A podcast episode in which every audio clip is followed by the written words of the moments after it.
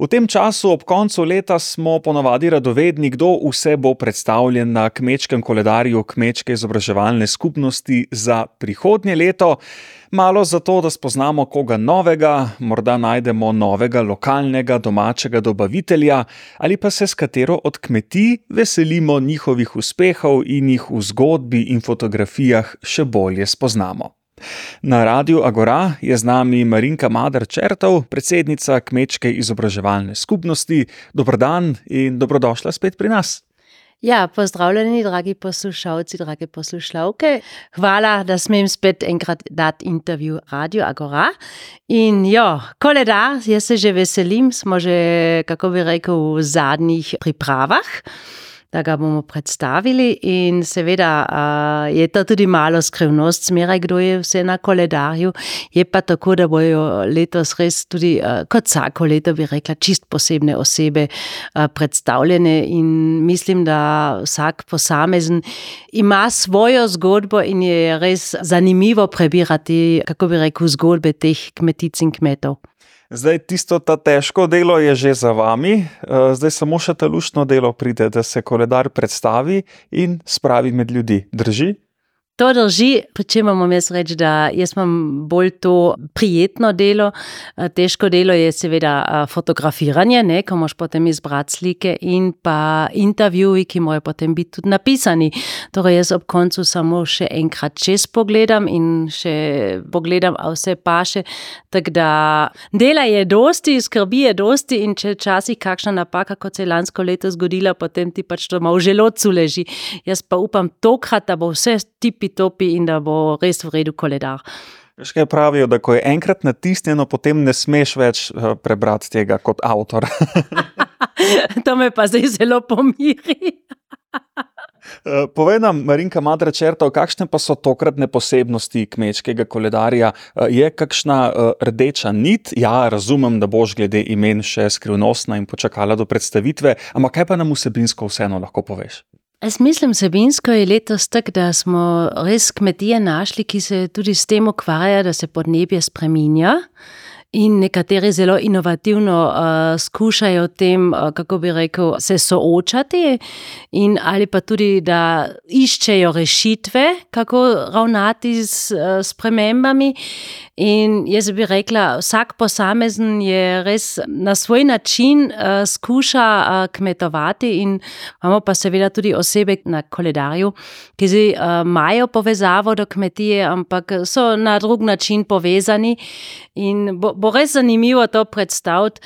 Ja, rdeča nit je pa ta, da mislim, da res te podnebne spremembe, ki smo jih mi letos tudi doživeli, da se ti tudi malo nekako zrcalijo v koledarju. Podnebne spremembe in iskanje rešitev v kmetovanju, to se sliši zelo težka naloga. Pa če te prav razumem, se da najti pot in rešitve. Ja, seveda, kot kmet in kmetica si zmeraj prisiljen, da delaš z naravo, nikoli proti naravi, ki ga dač ne uspeš. Tako da se potem že pojavijo tudi rešitve. Naprimer, če samo pomislim na to, da v kmetijstvu mi tudi lahko kot edina stroka oglikov dioksid vežemo. Ne?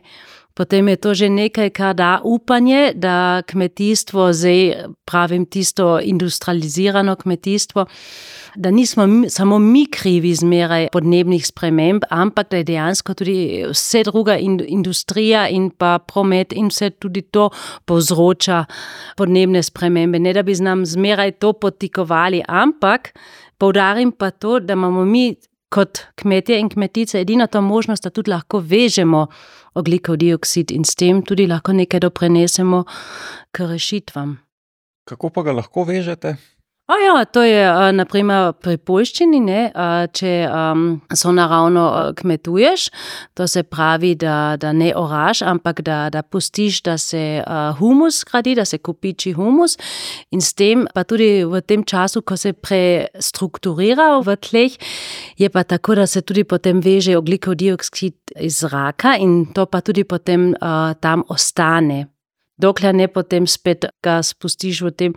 Ampak, če naprimer rastline rastejo, vežejo oglikov dioksid, tako čist preprosto je to.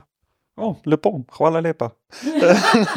ja, zdaj, jaz bi rekla, da to ni zdaj edina rešitev, ampak to nam da upanje, In jaz mislim, čim več bojo to mogoče prepričani naše kmetice in kmetje, da, da mi lahko veliko doprinesemo. Tudi gost je, eh, naprimer, ki zelo veliko oglikovega dioksida v tem, da pač uh, drevesa rastejo, pač vežejo oglikov dioksida. Veš? In jaz pač rečem, na tem moramo delati, biti optimisti. In pač se ne pustiti zmotiti no, od drugih. Se pravi, nam kmečki koledar 2024 uh, prinaša 12 uh, zanimivih, spodbudnih, aktualnih zgodb uh, kmetij, kaj uh, z Južne Koroške, tudi širše. Jo, predvsem z Južne Koroške, deset kmetic in kmetov je z Koroške letos in eno kmetijo imamo iz Slovenije.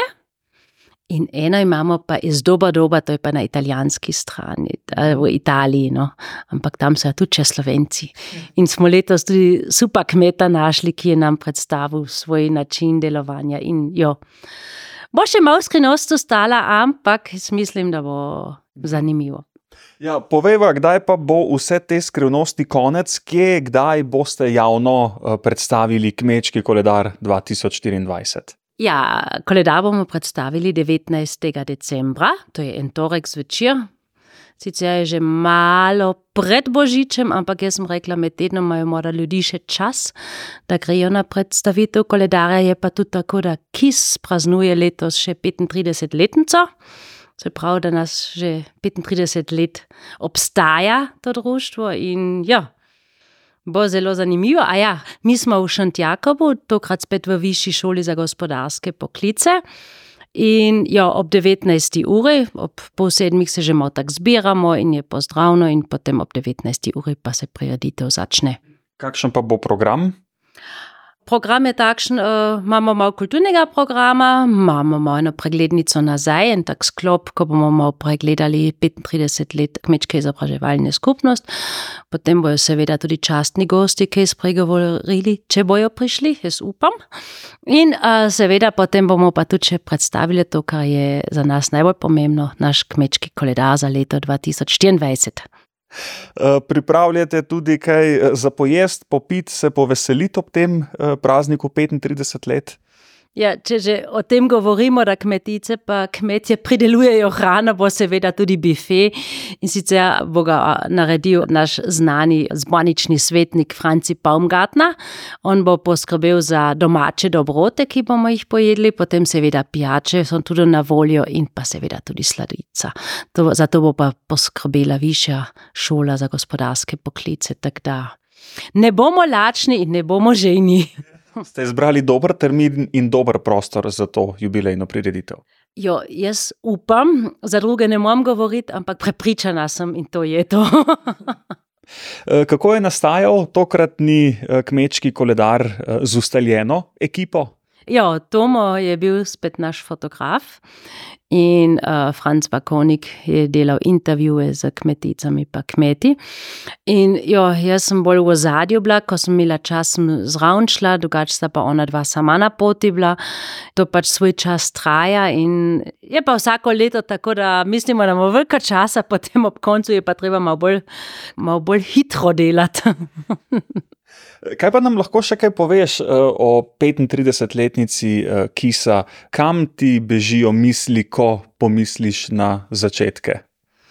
Če tako pomislim, uh, leta 1988 sem jaz bila malo kakšnih 13 let stara, to se pravi še pravzaprav tako zavestno, to nisem doživela, da se je tedaj ustanovila kmečka izobraževalna skupnost.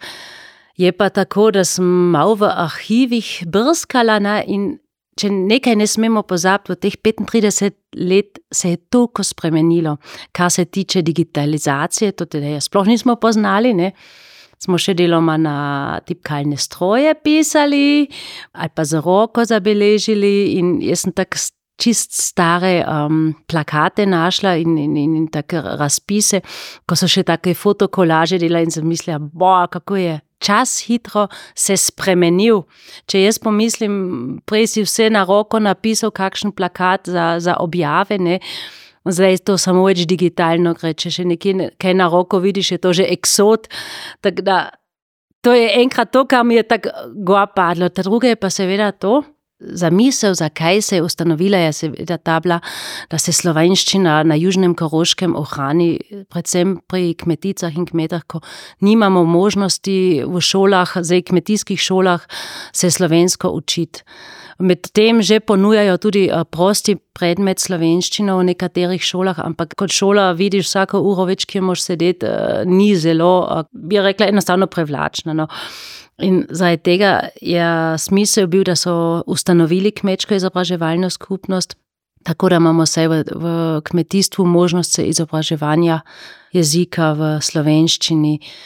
Se pa vmes toliko spremenilo, in uh, seveda, jaz ne morem reči, da je vse boljše ali vse slabše ratalo.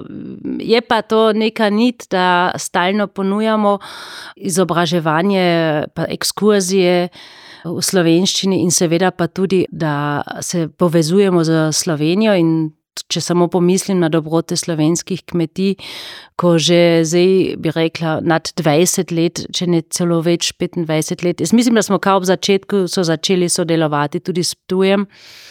In mnogo od tega šele zdaj najdem, uh, ko, ko smo imeli vse na digitalno, na kompjuterju, ne potem že več bojo te zapiske, vidiš, da gač moš pa to nekje v arhivu iskati. In je totalno zanimivo, sem našla tudi en, en plakat leta 2006 ko so že takrat opominjali na spremembo, podnebno spremembo in na alternativne vire energije.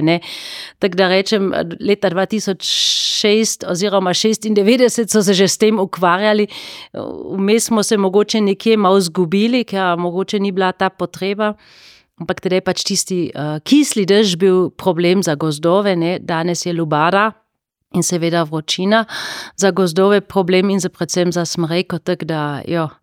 Jaz bi lahko še govorila in še govorila, ampak bom se nehala preprosto, ker vidim, prihodnost bo pa najbrž bolj taka, da bomo iz, kako reče, mehanizacije, industrializacije prišli v digitalizacijo in tu bomo morali pa tudi našim kmeticam nekaj ponuditi, predvsem to izobraževanje, kako s to tehnologijo delati, če jo kdo želi obvladati.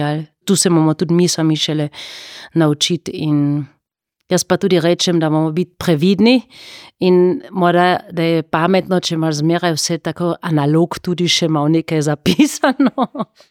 Marinka Madre Črtov, eh, koliko časa si pa ti že pri kmečki izobraževalni skupnosti, pa mogoče kako si prišla k njej?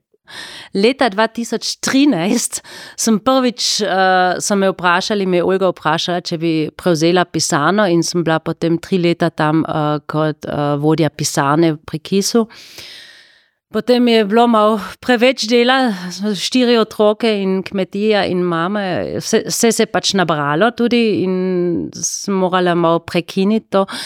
In v zadju sem pa zmeraj še malo pomagala, če je kaj potrebno. Potem sem bila tudi zbornična svetnica in seveda. 2019 je pa potem uh, Miha, dolgoletni predsednik Miha Zablatnik, odstopil in tedaj sem pa potem kot predsednica prevzela. Leta ne štejem, jaz jih le gledam, da se nekaj naredi, pa da se ne razvija naprej. Da, boljše mi ne vprašati po letih. Zmenjeno.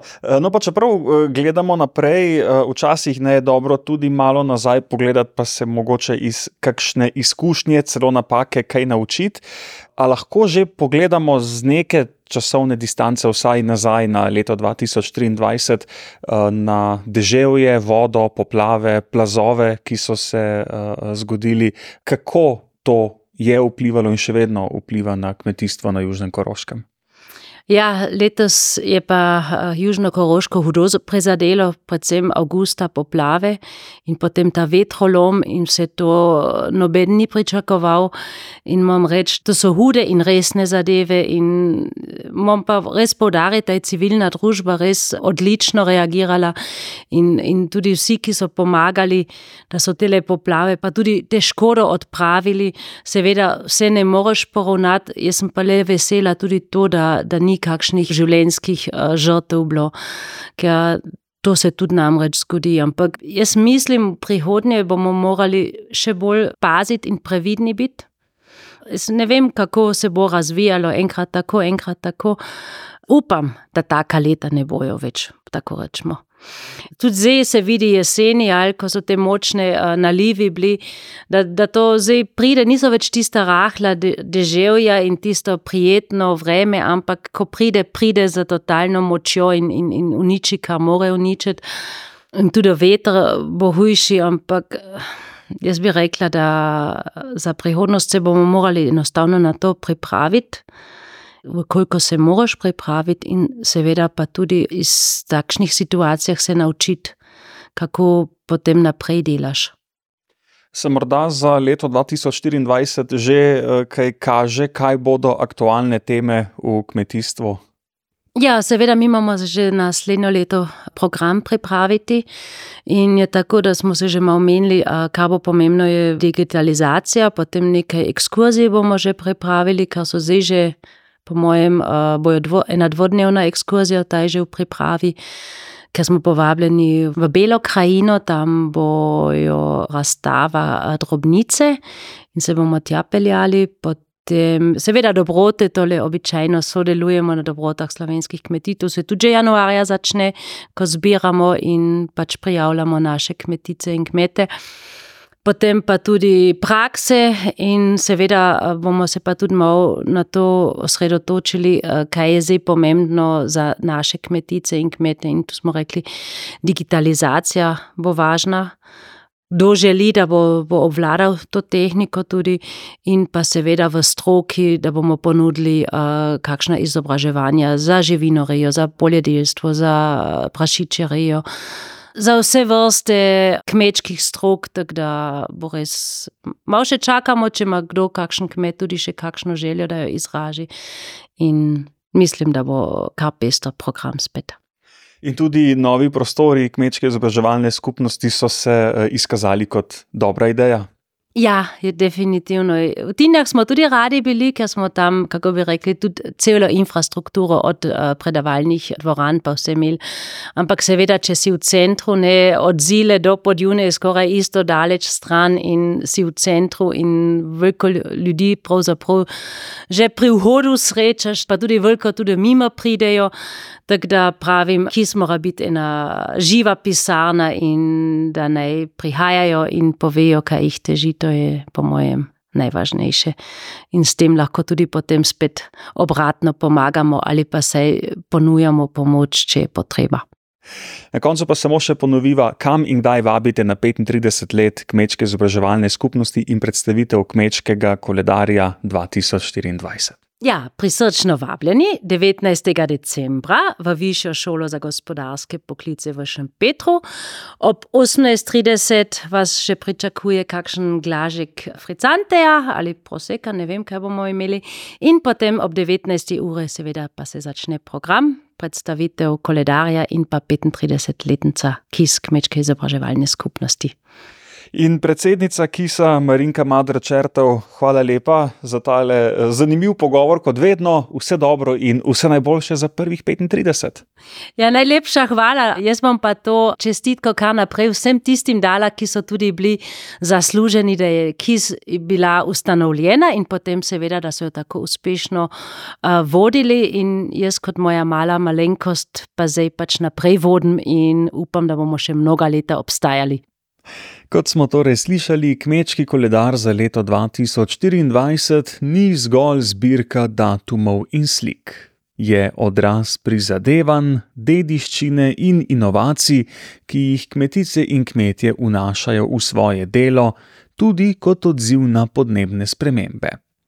Njihova vloga pri vezavi oglikovega dioksida, povezovanje, stalno izobraževanje in vključevanje digitalne tehnologije kažejo na dinamično in prilagodljivo naravo sodobnega kmetijstva. 35-letnica kmečke izobraževalne skupnosti pa nam med drugim kaže, kako se je kmetijstvo razvilo ne le v tehnološkem smislu, temveč tudi v svoji družbeni in izobraževalni vlogi. To pa je ključno za nadaljni razvoj in uspeh.